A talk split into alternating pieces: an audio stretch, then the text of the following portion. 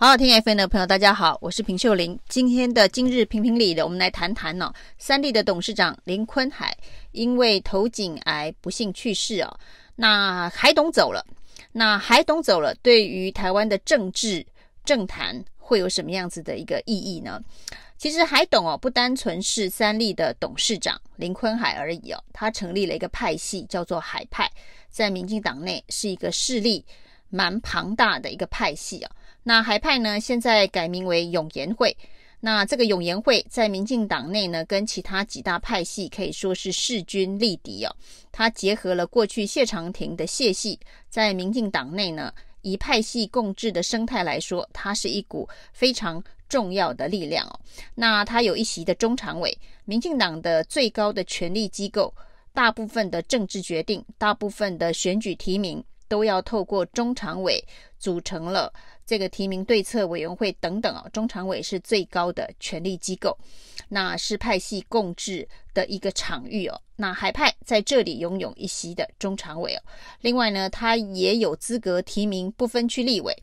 他也提名了林楚英成为海派永延会的不分区立委。那在海派的这个立委当中呢，包括了王定宇，包括了赵天麟哦，都是属于重量级的立委哦。那赵天麟还是高雄市党部的主委，可以想见呢，这个民进党内永延会海派这个派系呢，在海董走了之后会发生什么样子的变化？外界也都在高度的关注哦，因为对民进党来讲，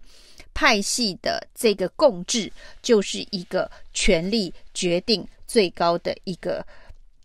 机构，那海董身为一个派系头头，让各界之前呢觉得最不最扯的是哦，这是一个媒体人，媒体的老板担任了民进党的派系领袖，那媒体。也就会成为这个派系的一个最有力的政治工具哦。那民进党内其他的派系可能对于海派、对于永延会都必须有几分的忌惮，因为呢，他手上是具有影响力很大的媒体工具哦。三立集团的这个电视哦，那这个三立集团的电视，因为海董跟年代的练董也是关系非常的友好，所以呢，这这整个。政治媒体工具的影响力、影响面向跟范围就非常的广哦。那这个在全世界各国的民主政治里头都是非常难以想象跟匪夷所思的。但是民进党就是容忍了，也就是养成了这样子的一个派系，在党内可以呼风唤雨哦。那它的背后是巨大的。媒体的力量啊，那当然，民进党在野的时候所谈的党政军退出三台哦，那就是媒体要退出政治这样子的一个诉求，海派永延会就成了一个最大的讽刺哦。那今天在海董离世、海董去世的时候，很多民进党的政治人物都说，海董是台湾的民主传奇啊，那是一代民主传奇的领导人啊。那其实海董到底是不是台湾的民主传奇哦？也许他对于台湾本土意识的坚持是一种理念，对于民进党来讲啊，那这个发言的平台，海董所拥有的媒体的发言平台，对他们的执政是一夜传奇，没有错。那对于台湾民主的贡献，海董到底有什么具体的作为啊？其实非常难去评断。但是呢，他对于民进党执政的贡献呢？倒是非常明显可见了，所以这些民党的政治人物说呢，海董对于台湾的民主是有重大的贡献，是一代传奇的领导人物哦。那这个恐怕是对于民进党的党史来说有这样子的一个意义哦。那他对于民进党能够执政、能够稳定的这个全面执政哦，是具有一定的贡献哦。那但是。这是一个民主的贡献吗？这恐怕有一个非常大的问号，因为呢，所谓的政媒不分哦，连媒体都成为政党里头的派系啊，这真的是全世界的民主传奇哦。如果是传奇的话，那它是一个举世都称奇的政党派系的传奇哦，而不是民主政治的传奇哦。很难想象哦，在全世界各国有媒体的老板。在美国的 CNN 的老板、福斯电视台的老板会成为派系的精神领袖，而这个派系的精神领袖呢，可以提名国会议员，可以在这个政党、执政党，特别是执政党的最高权力机构中常会里头，拥有中常委、中执委的相关的席次哦。然后呢，这一个其他派系必须仰赖这个派系的媒体工具哦。那在这个媒体平台上面的宣传的影响力，去扩展他的政治版图，去培养他的政治人才哦。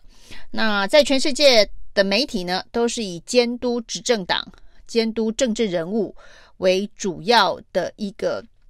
切入角度的经营模式哦。那在台湾，因为有了海派，因为有了这个永延会。因为有了三立媒体集团的董事长是派系领袖，所以呢，这一个所谓监督力量的失衡啊，就是从这个地方开始哦。那这的确是台湾民主的传奇啊。不过这个传奇恐怕不是一个非常正面的传奇啊，而是呢，在全世界各地找不到媒体老板可以提名国会议员呢。那这到底该如何进行监督哦？那当海董。离开了呃台湾，离开了民进党之后哦，那民进党所创造出来的这一个奇特的媒体政治文化，就是呢把媒体当成派系工具之一的政治文化，是不是也可以收工了？那回归到民进党常年一直所主张的党政军退出媒体，那这个时候呢？恐怕是一个蛮好的清理的时间点了。那如果民进党没有主动去进行这样子的一个阶段性的切割的话，那事实上呢，以海派目前的这个经营的模式，能不能够如同海董还在世的时候一样的呼风唤雨，恐怕也会有很大的问号。那未来的任何一个媒体经营者，会像林坤海这样子，把政治跟媒体的影响力，这个死死的绑在一起，那成为呼风唤雨的工具，还有其他人会再继续的接续做这样子的一个事情吗？恐怕也很难找到能够像林坤海这样子的一个所谓传奇的人物。那民进党如果能够趁这个时间点重新整理民进党的政治与媒体的关系哦，也许这才是对于台湾的民主政治发展比较正向的一个走向啊，那把媒体跟派系做一个清楚的切割，对很多当年主张哦，媒体要退出政治，要退出媒体哦，政治的黑手不要介入媒体的这些所谓当年的觉醒青年呢，那现在变成当权派的这些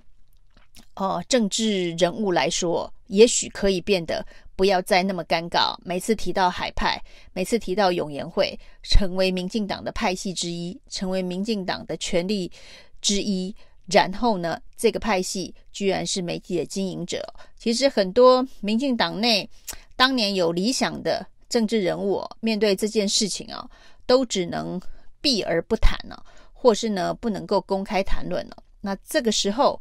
也许哦，海董走了，民进党的正媒派系哦。可以让一些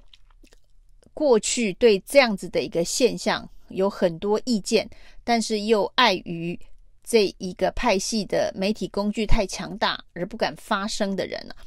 那现在可以正视这个问题哦，不要再躲了。以上是今天的评评理，谢谢收听。